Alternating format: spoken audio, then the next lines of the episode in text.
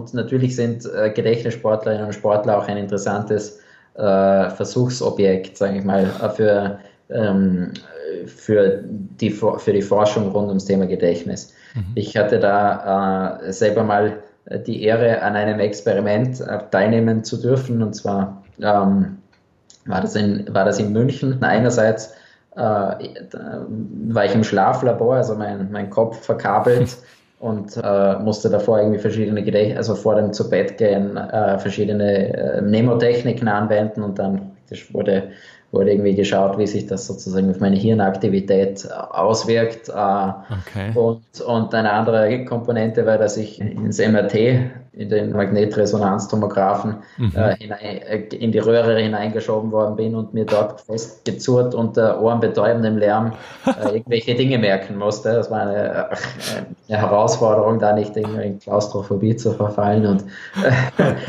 Teil 3 des Interviews mit Gedächtnissportler Joachim Thaler. Ein österreichischer Gedächtnissportler, der an mehreren Gedächtnisweltmeisterschaften jeweils Bronze belegte. In diesem dritten Teil des Rethinking Memory Schneller Lernen Memory Cafés sprechen Joachim und ich über die ganz praktische Anwendung der Techniken der Gedächtnisweltmeister auf verschiedenste Lernprojekte. Als Gedächtnistrainer und Lerncoach finde ich diese dritte Episode ganz besonders spannend. Wenn du das Interview übrigens als Video sehen möchtest, schau einfach bei unserem YouTube-Channel vorbei. Den Link dazu findest du in der Episodenbeschreibung.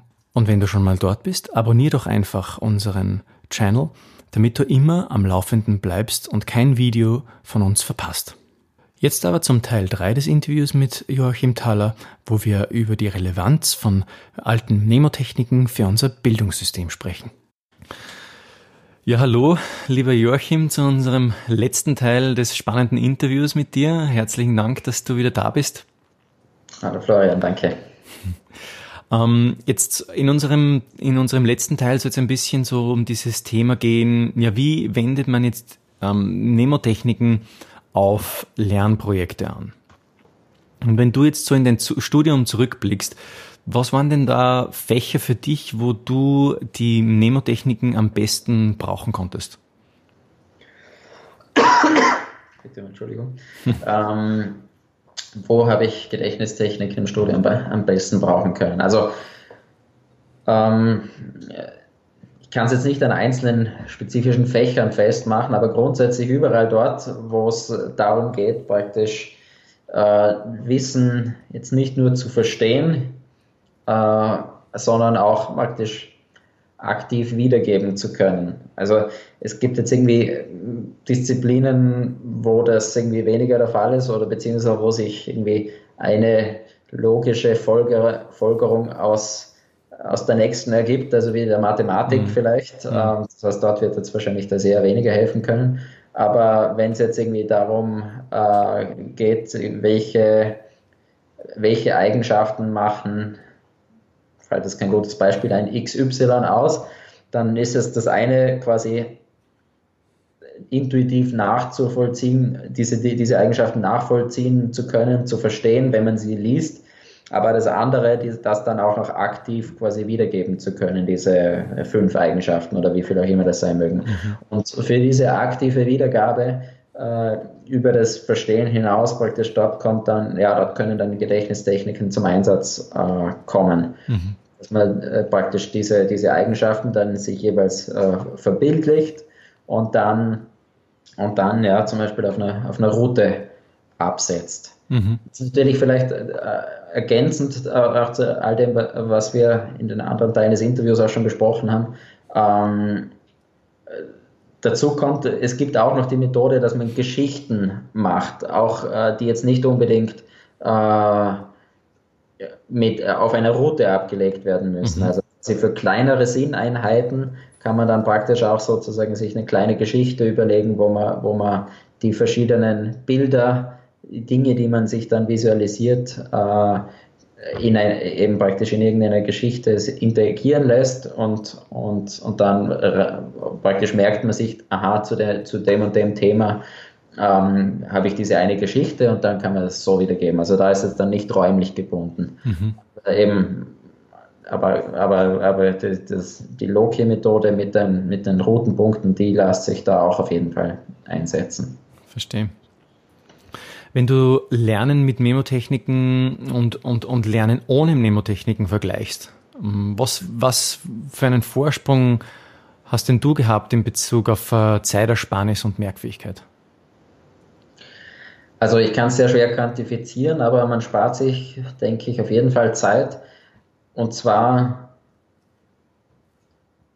insofern, also wenn, wenn, wenn ich die Gedächtnistechniken verwendet habe, äh, dann ist das erste Merken vielleicht energieaufwendiger und, oder anstrengender, weil man zuerst einmal praktisch ein Bild, also die Information in ein Bild umwandeln muss. Das setzt eine gewisse Kreativität äh, voraus und vielleicht manchmal ein bisschen Abstraktionsvermögen. Mhm. Ähm, und, äh, und das muss man sich dann eben praktisch auf einen roten Punkt ablegen. Aber wenn das mal erledigt ist, dann sitzt es, würde ich mal sagen. Also jetzt nicht äh, für die nächsten 100 Jahre, aber mal auf jeden Fall bis zur Prüfung. Beziehungsweise bei mir war es, ja, konkret war es dann einfach meistens so, dass ich im Grunde halt mir die Dinge einmal eingeprägt habe und dann noch einmal wiederholt und dann aber wirklich alles beherrscht habe für die Prüfung. Ähm, aber wie gesagt, das erste Einprägen ist, für, ist vielleicht ein bisschen anstrengender, mhm. aber wenn man das mal gemacht hat, dann, äh, dann spart man sich äh, fünf Wiederholungsrunden, äh, die mhm. man vielleicht beim, beim äh, sturen Auswendiglernen irgendwie noch machen müsste. Die, die erspart man sich mhm. dann.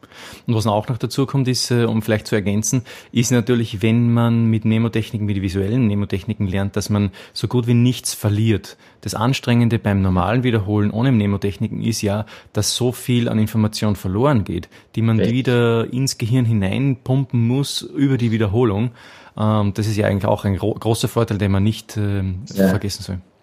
Vielleicht muss man, wenn man mit den Gedächtnistechniken lernt, muss man sich vielleicht überlegen, was will ich mir jetzt alles damit merken, weil ich sage jetzt mal meine äh, Retentionsrate, also das, was ich mir praktisch vorhin gemerkt habe, war relativ nah bei 100 Prozent einfach quasi, weil, weil wenn man das, wie gesagt, mal in ein Bild äh, umgewandelt hat, dann ist das ja so einprägsam, dass das, dass das dann mit vielleicht eben noch einer Wiederholungsrunde wirklich sehr solide sitzt.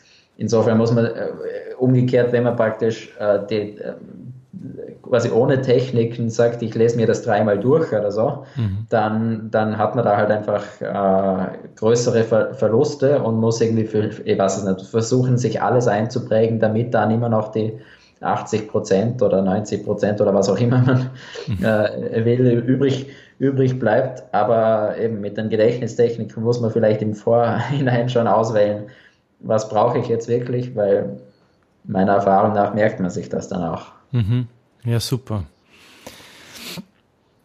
Wie würdest denn du sagen, lieber Joachim, wie könnten denn unsere Hörer ähm, von den Nemotechniken profitieren? Also wenn wir an unsere Hörer denken, die jetzt beim Podcast zuhören, die haben ja wahrscheinlich deswegen, hören deswegen gern den Podcast, weil es um schneller Lernen geht. Wir wollen schneller lernen, wir wollen weniger Zeit äh, beim Lernen verbringen, mehr Freizeit haben und das Gelernte auch länger behalten. Ja, wir wollen uns auf der einen Seite was ersparen, auf der anderen Seite auch mehr Freude und Spaß an der Materie haben.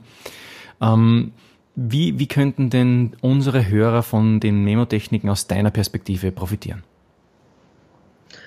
möchte, wenn ich mir erlauben darf, die Frage noch ein bisschen zu erweitern. Zuerst vielleicht auf Alltagsanwendungen, also quasi jetzt außerhalb eines schulischen oder expliziten Lernkontexts, äh, vielleicht noch auf Alltagsanwendungen kurz eingehen und dann aber praktisch mehr, noch mehr auf, auf, auf das Thema Lernen. Mhm. Ähm, also im Alltag äh, kann, können die Techniken quasi einen Notizzettel ersetzen, wenn man keine zur Hand hat. Das ist jetzt heutzutage mit Smartphone alles etwas relativer, aber aber grundsätzlich kann man, kann man sich so seinen Einkaufszettel irgendwie ähm, merken. Ähm, man kann äh, sich Telefonnummern äh, merken, wenn man gerade nichts zum, äh, zum Schreiben da hat. Man könnte sogar zum Beispiel jetzt sagen, ich mache mir, äh, ich mache mir Routenpunkte für jeden Tag im Jahr oder zumindest für einen Monat oder sowas und das dann irgendwie als vielleicht zumindest äh, vorübergehend oder quasi äh, Zwischenspeicher als Kalender zu verwenden. Also da gibt es irgendwie verschiedene. Idee. äh, Möglichkeiten dafür. Ja, was das Lernen betrifft, ähm, wie gesagt, also je, je, je mehr äh, eben das wirklich einfach nicht nur verstehen, sondern auch praktisch Wiedergeben von, von Informationen äh, notwendig ist, ähm, wo, wo sich quasi die Antwort nicht automatisch logisch ergibt, mhm. äh, desto, desto hilfreicher ist eben praktisch dann äh, Gedächtnistechniken anzuwenden. Mhm.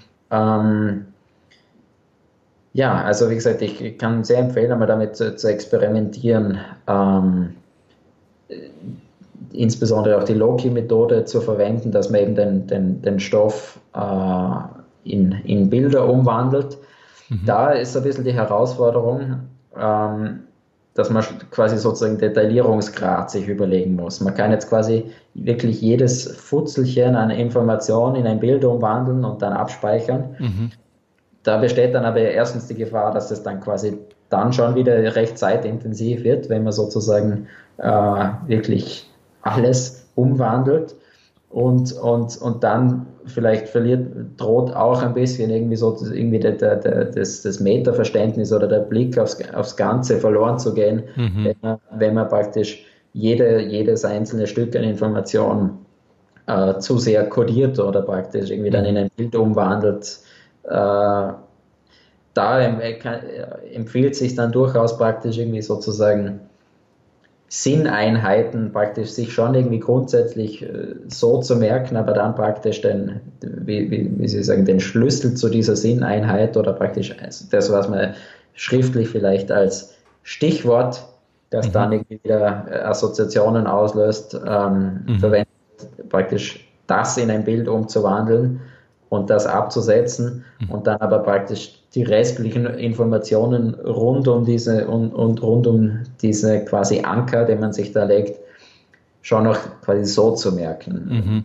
Also da muss man die richtige Balance finden, äh, dass man eben dann nicht sozusagen die, die Zeitersparnis, irgendwie, die man grundsätzlich durch Mnemotechniken haben kann, dadurch wieder verliert, dass man zu sehr ins Detail mhm. geht, wirklich alles, alles äh, mhm. kodiert. Mhm, das ist ein sehr wertvoller Punkt.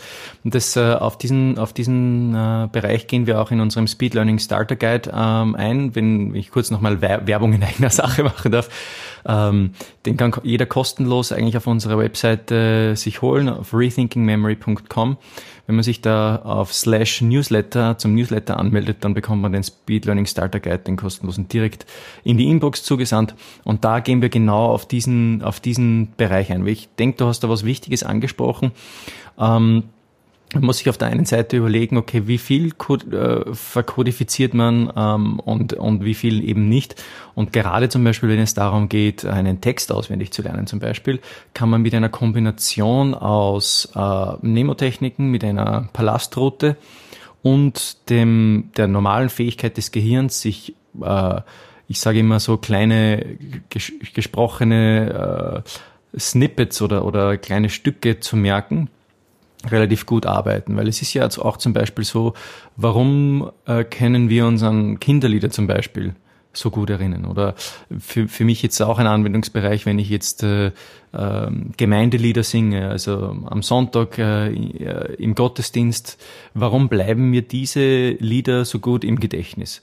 Ohne, ohne, ohne, ohne Gedächtnistechnik, ja, weil, weil unser Gehirn auch hier eigentlich total gut äh, mit Rhythmus und Reim äh, sich Dinge merken kann, weil du durch diese, ich ver, vergleiche das immer mit einem, äh, mit einer, äh, mit einem Zug sozusagen. Also es sind, es ist ein, ein, ein riesenlanger Zug, der aneinander gereiht ist, quasi die einzelnen Waggons sozusagen ergeben den Zug und, und mit, mit dem, mit dem Gesang haben wir sozusagen einen ganzen Zug, den wir durchs Kurzzeitgedächtnis durchschicken können, der für das Kurzzeitgedächtnis so wirkt, dass wir, wenn es ein Waggonabteil wäre. Dabei sind es aber eigentlich einzelne zusammengehängte Informationen, aber fürs Kurzzeitgedächtnis ist es aufgrund der Melodie so, als wäre das quasi ein Waggon.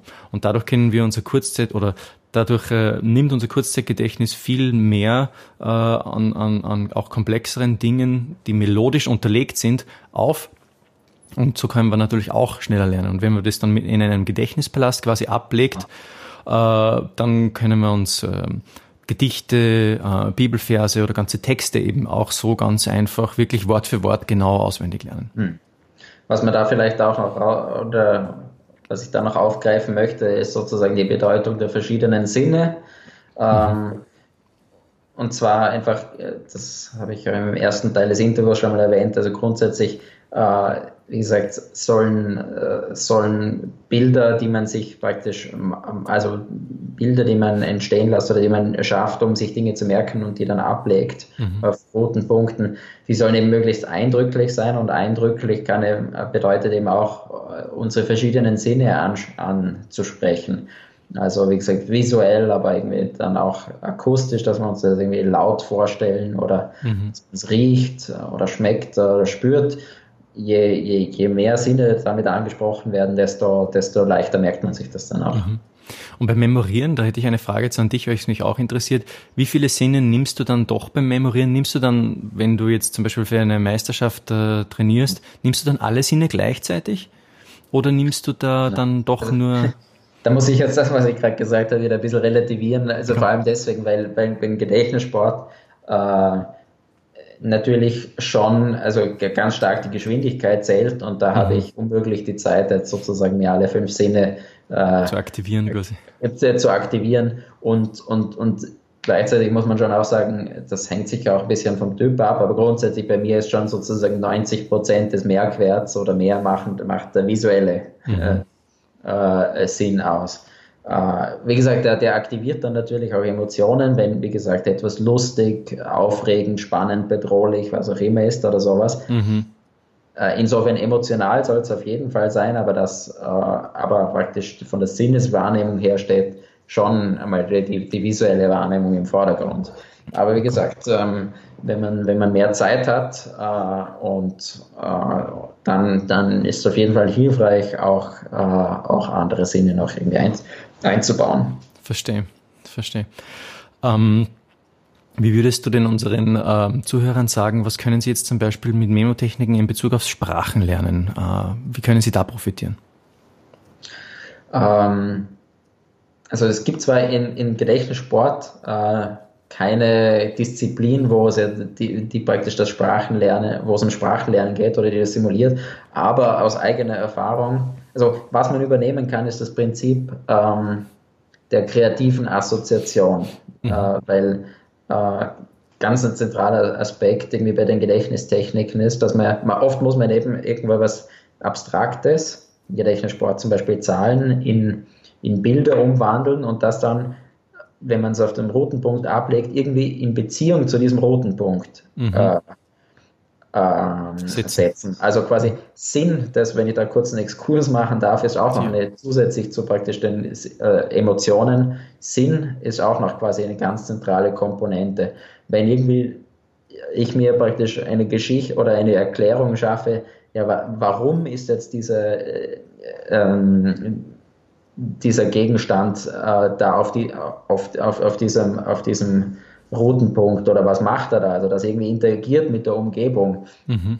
und nicht praktisch einfach nur passiv und bewegungslos irgendwie äh, dort liegt. Also ich habe vorher mal das Beispiel gegeben, die Zahl 76, da war das Bild mein Hund und der, äh, der springt mir entgegen, wenn ich aus, aus dem Haus rauskomme. Also das äh, ist etwas, was irgendwie intuitiv äh, Sinn ergibt praktisch. Oder ich mache die Tür auf und zack, springt mir der Hund ent, äh, entgegen. Mhm. Äh, das, das ist irgendwie etwas, was äh, stimmig ist, auch da mit der, mit der Umgebung. Ähm, mhm. ähm, genau, also das vielleicht als, als äh, wichtiger Punkt. Und wie gesagt, da geht es jetzt zurückkommen auf die Frage nach dem Sprachenlernen. Es geht, äh, es ist wichtig, also sagen wir so, Grammatik und äh, also Grammatik sehe ich wenig Einsatzmöglichkeiten jetzt irgendwie für Gedächtnistechniken mhm. äh, und auch irgendwie, äh, man muss einfach letztendlich üben und sprechen und, und hören und so weiter. Aber jetzt für, spezifisch für das Vokabellernen, ähm, dort äh, mache, also habe ich das dann immer so gemacht, wenn, dass ich schaue, okay, ich nehme das, das fremdsprachliche Wort her äh, und, und schaue, okay, was löst das in mir für eine Assoziation aus? Mhm. Oder klingt das nach irgendeinem anderen Wort, das ich kenne oder so?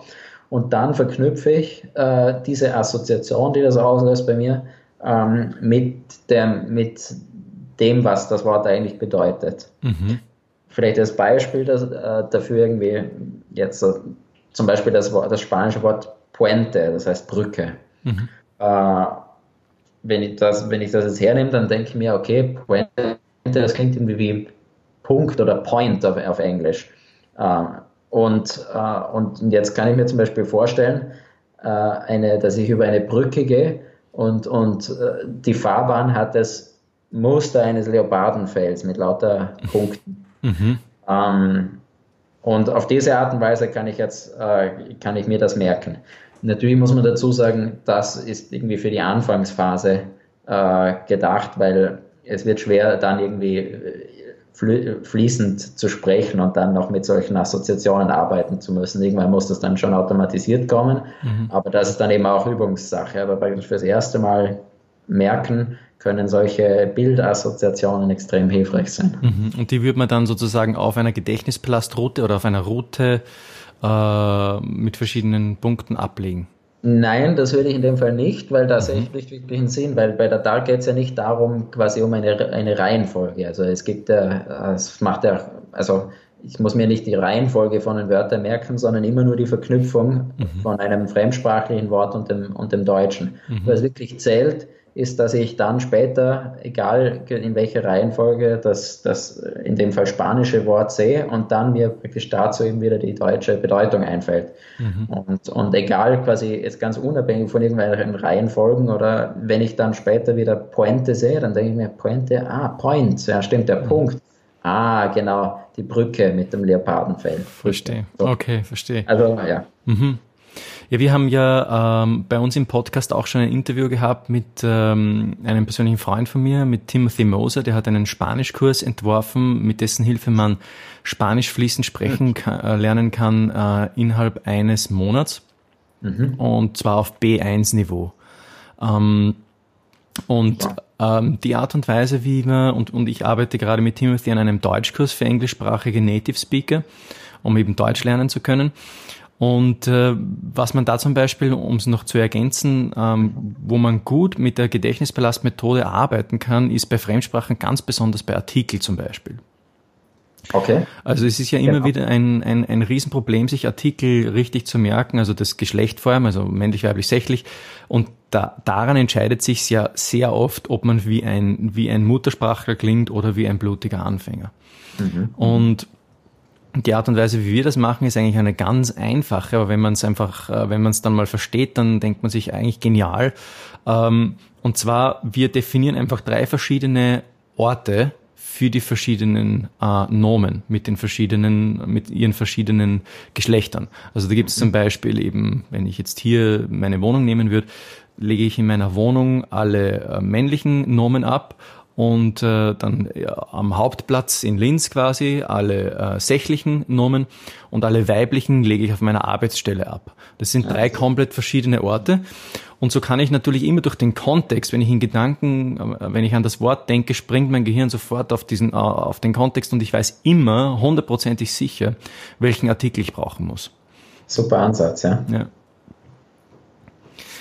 Ähm, Kannst du noch an andere Bereiche denken? Also wir haben, du hast gesagt, alles, was man sich irgendwie, also Fächer, wo, wo man Dinge Wissen abspeichern muss. Ja. Äh, ich denke da jetzt an, an Sprachenlernen haben wir ein bisschen besprochen. Ich denke da noch an Medizin zum Beispiel. Ähm, kannst du noch an andere Studienfächer denken, wo, wo das ganz besonders wichtig wäre?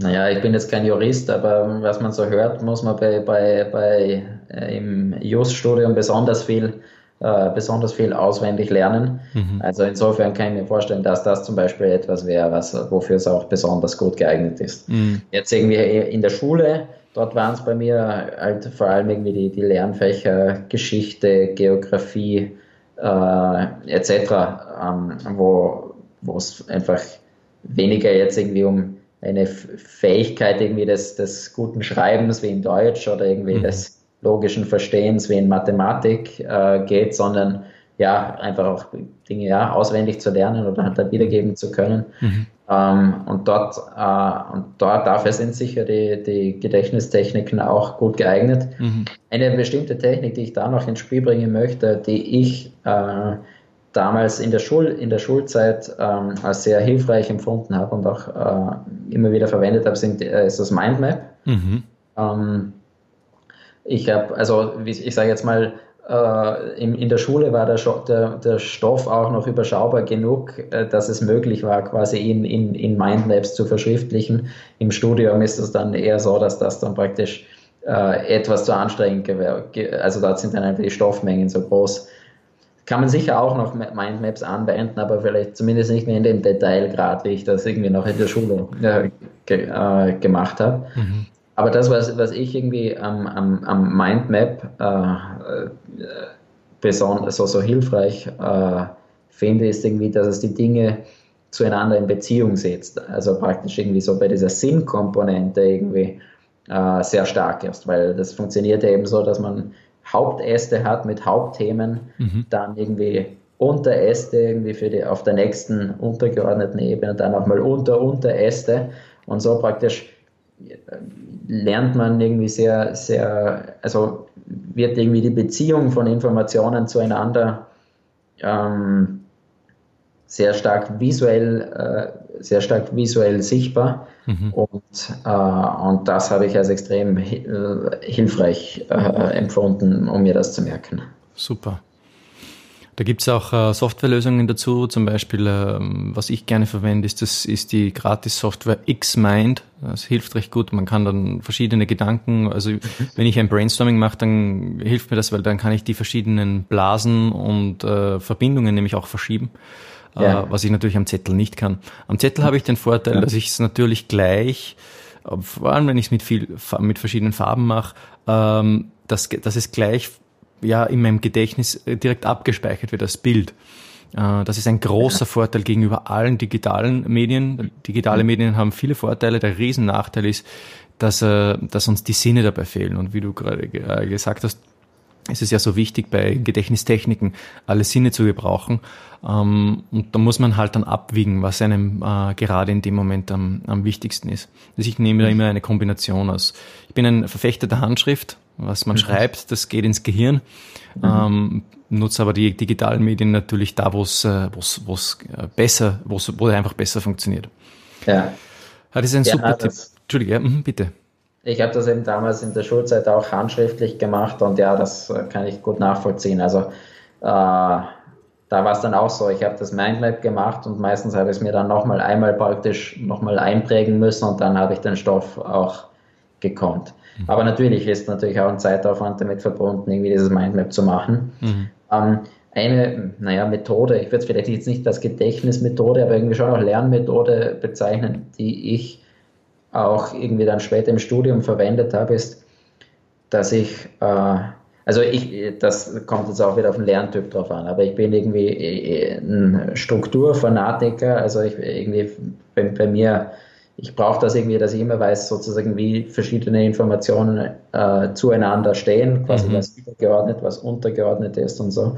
Und ich habe es dann oft so gemacht, dass ich dann praktisch den Stoff ähm, in ein Word-Dokument irgendwie, also verkürzt irgendwie reingeschrieben habe und dort aber praktisch äh, oft dann teilweise neu geordnet und geclustert und zwar so, wie es mir praktisch am logischsten und intuitiv sinnvollsten erscheint, was dann oft irgendwie abgewichen ist, irgendwie von der Reihenfolge oder der, der Art und Weise, wie es praktisch eigentlich in, in, in, in der Vorlesung präsentiert wurde. Mhm. Aber für mich praktisch sozusagen dieses neu ordnen, clustern, zu überlegen, okay, ich habe dann in, in, in, in Word, also im Textbearbeitungsprogramm, ganz stark oft damit gearbeitet, quasi sozusagen durch Einrückungen, da gibt es ja quasi oder das die, die Funktion, äh, eine Aufzählung zu machen und dann mit Tab kann man so eine einrücken und dadurch eine Unterebene schaffen. Mhm. Und ich habe das irgendwie, das ist im Grunde ein bisschen wie ein Mindmap, nur halt äh, das gleiche Prinzip, nämlich über Kategorien dann nächste Ebene und nochmal drunter und so weiter,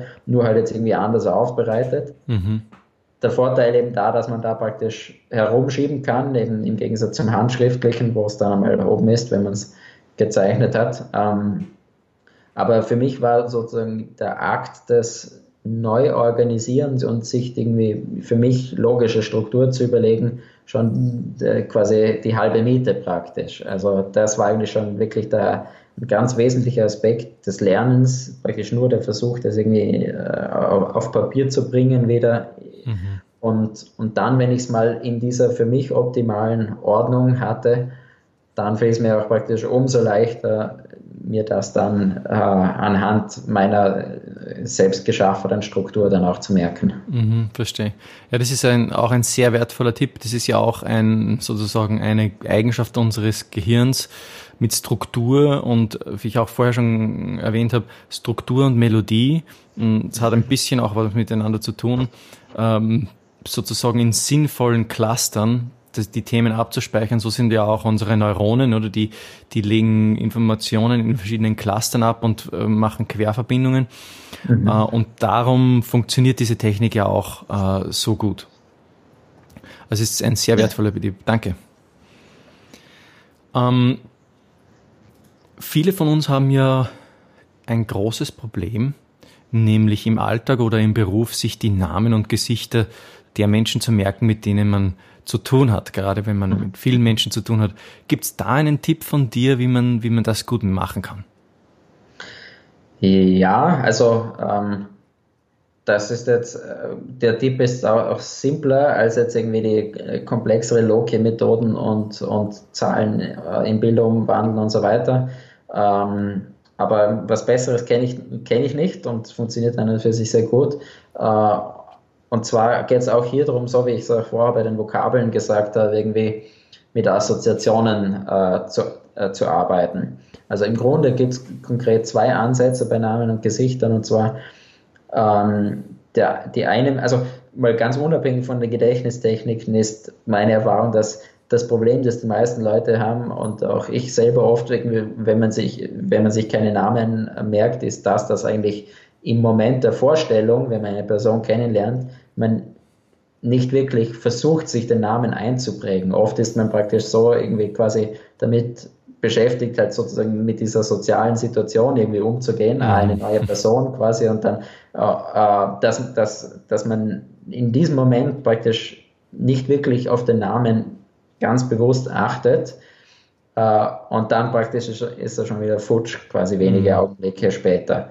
Ähm, das heißt, das ganz unabhängig von der Gedächtnistechnik, äh, das, das erste ist mal sozusagen, dass man sich vornimmt, im Moment, wo man eine Person quasi, wo sich eine Person vorstellt, wirklich da aufzupassen und bewusst quasi nochmal für sich selber den Namen zu wiederholen. Das ist schon mal äh, auch da die halbe Miete quasi. Verstehe. Und dann aber, ähm, ja, gibt es irgendwie da zwei mögliche Ansätze. Und zwar das eine ist, dass ich, äh, also jetzt, äh, keine Ahnung, um, um dich als Beispiel zu nehmen, äh, wenn, ich, wenn, ich, wenn ich dich neu kennenlerne, du heißt Florian, dann kann ich mir jetzt entweder, äh, also ist eine Möglichkeit, dass ich mir überlege, kenne ich, äh, kenn ich einen anderen Florian? Mhm. Ähm, und, äh, und jetzt, äh, und, und dann praktisch stelle ich mir einen Florian, den ich kenne, irgendwie in, in Interaktion mit dir vor oder so. Also keine Ahnung, dass ich hatte einen Freund in der Volksschule, der, der hieß Florian und, und jetzt kann ich mir vorstellen, wie du mit diesem Volksschüler da sitzt und versuchst irgendwie, also versuch mir bildlich vorzustellen, wie du äh, ihm versuchst, irgendwie die Gedächtnistechniken beizubringen. ähm, das ist die eine Möglichkeit und das, ähm, und das andere ist, wenn ich vielleicht für den eher unwahrscheinlichen Fall, dass ich niemanden kenne, der so heißt, Mhm. Dass ich dann schaue, welche, welche, ganz ähnlich jetzt wie bei, beim Vokabellernen, welche Assoziation löst irgendwie der Klang des Namens bei mir aus. Ähm, äh, ja, keine Ahnung, zum Beispiel, äh, ich kann bei Florian an einen Floh denken. Sorry. ist kein Problem. Und, äh, und jetzt, ja. Äh, Von meinem jetzt, Nachnamen haben wir ja noch gar nicht gesprochen.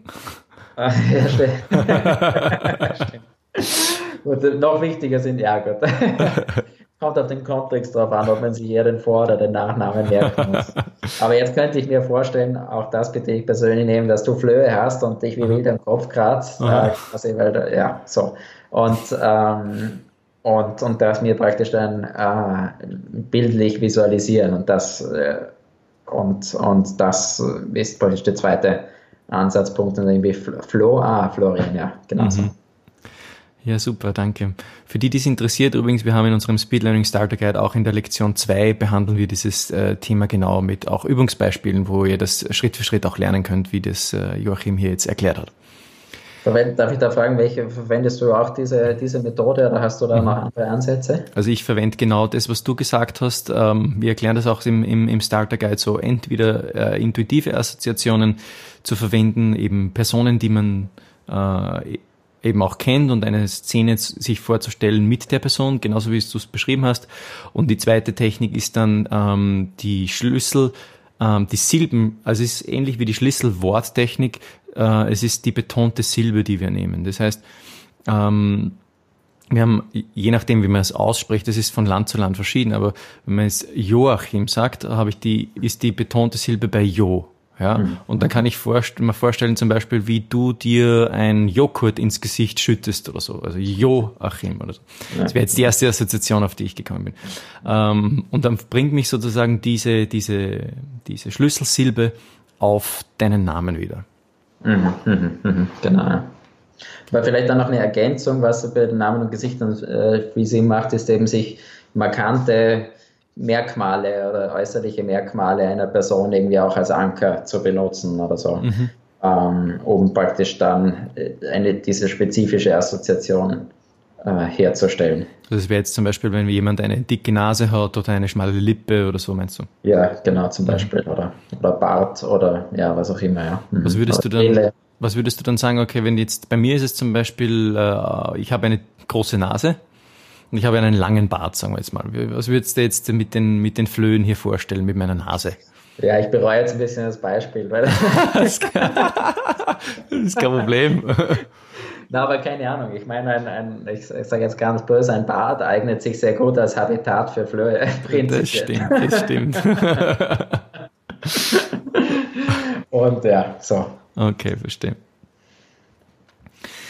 Ähm, Inwieweit, inwieweit interessiert sich eigentlich, um jetzt ein bisschen so vom, jetzt waren wir beim, beim Thema Lernen und beim Thema, also zuerst waren wir beim Thema Gedächtnissport, dann sind wir zum Thema Lernen übergegangen und wenn wir jetzt ein bisschen so noch über die Grenzen hinausschauen, inwieweit interessiert sich denn eigentlich die Wissenschaft für den Gedächtnissport?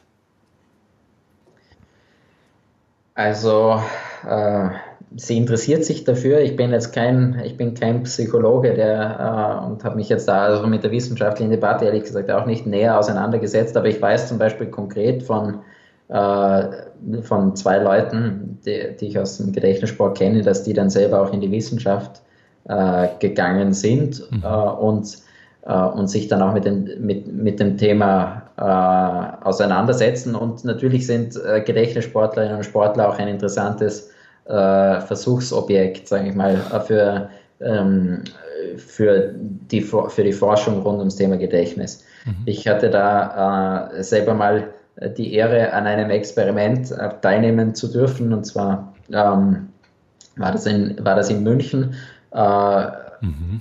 ein oder zwei Tage, ähm, wo ich äh, mit einer Reihe von verschiedenen Experimenten einerseits äh, war ich im Schlaflabor, also mein, mein Kopf verkabelt und musste irgendwie, äh, musste davor irgendwie verschiedene Gedächt also vor dem zu Bett gehen, äh, verschiedene äh, Mnemotechniken anwenden und dann wurde, wurde irgendwie geschaut, wie sich das sozusagen auf meine Hirnaktivität auswirkt. Äh, okay. und, und eine andere Komponente war, dass ich äh, in die, in die, ins MRT in den, äh, äh, in der, wie sagt man, Magnetresonanztomographen mhm. äh, hinein, äh, in die Röhre hineingeschoben worden bin und mir dort festgezurrt unter ohrenbetäubendem Lärm äh, irgendwelche Dinge merken musste. Das war eine, äh, eine Herausforderung, da nicht irgendwie in Klaustrophobie zu verfallen. Und, aber praktisch dabei wurde eben praktisch dann live sozusagen mein Hirn durchleuchtet, was sich da abspielt ähm, während, während der Anwendung dieser, dieser Techniken.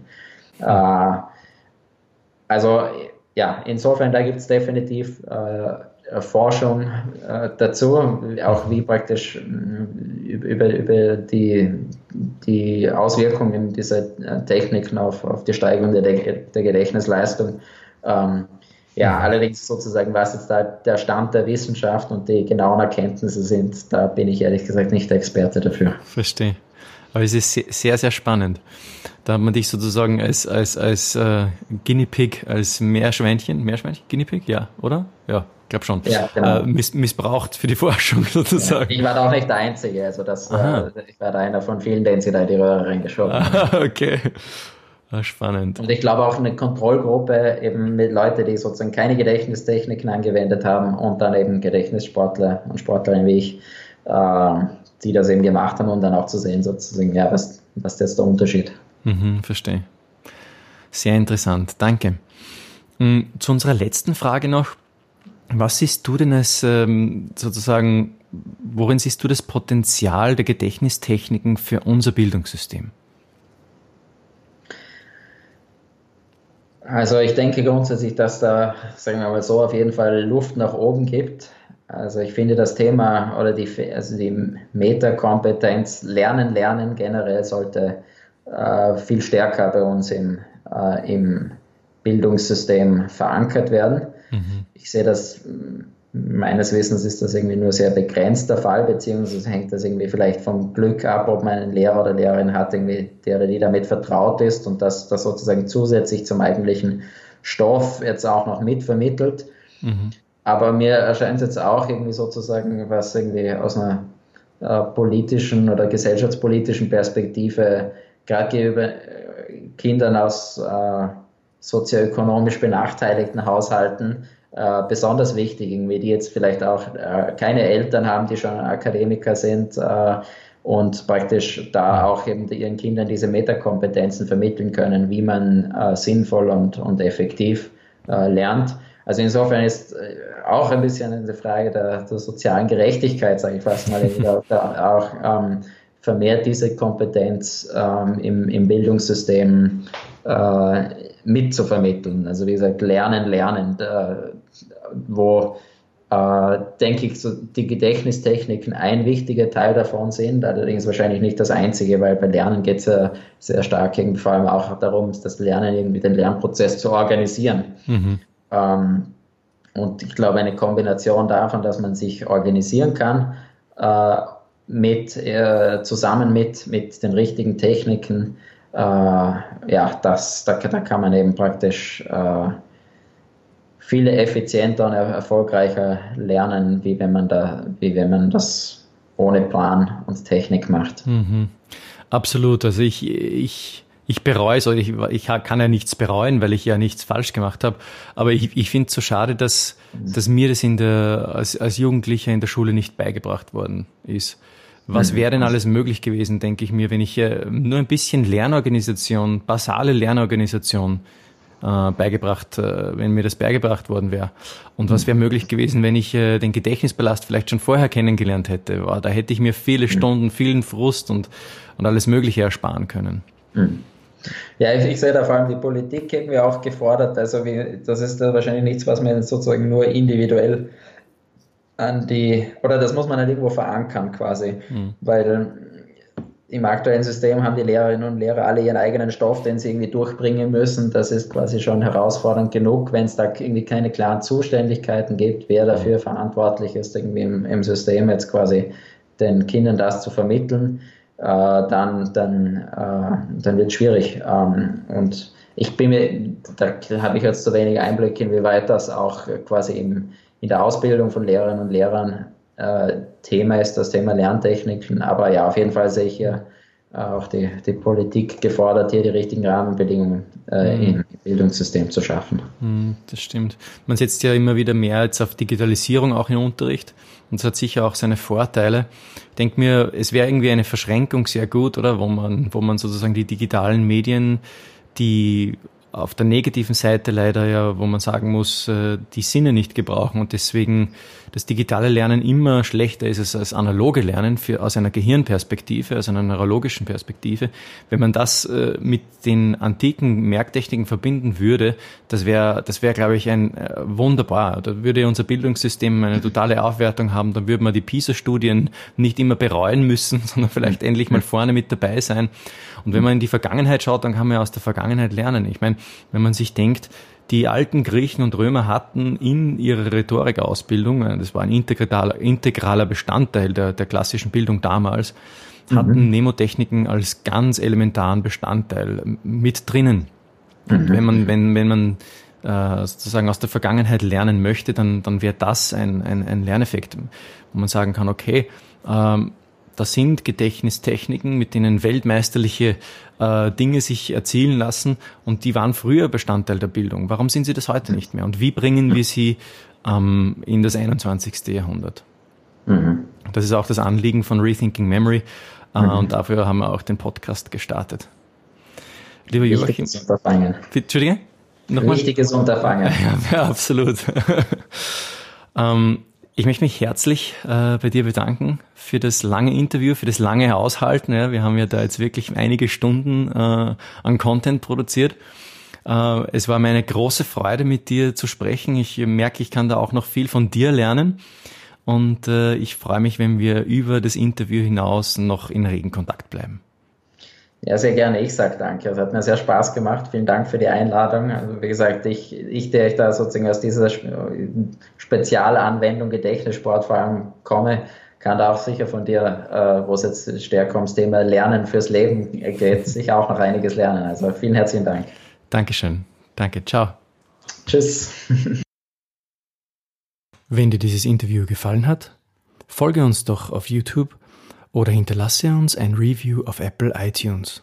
So werden immer mehr Menschen auf unsere Inhalte aufmerksam und wir können noch mehr so spannende Interviewgäste wie Joachim für den Channel und für den Podcast hier gewinnen. Ich würde mich freuen, wenn du das jetzt machen würdest. Es dauert nur zwei Minuten, aber du kannst damit den Podcast und den YouTube-Channel enorm unterstützen. Einen Link dazu findest du in der Episodenbeschreibung.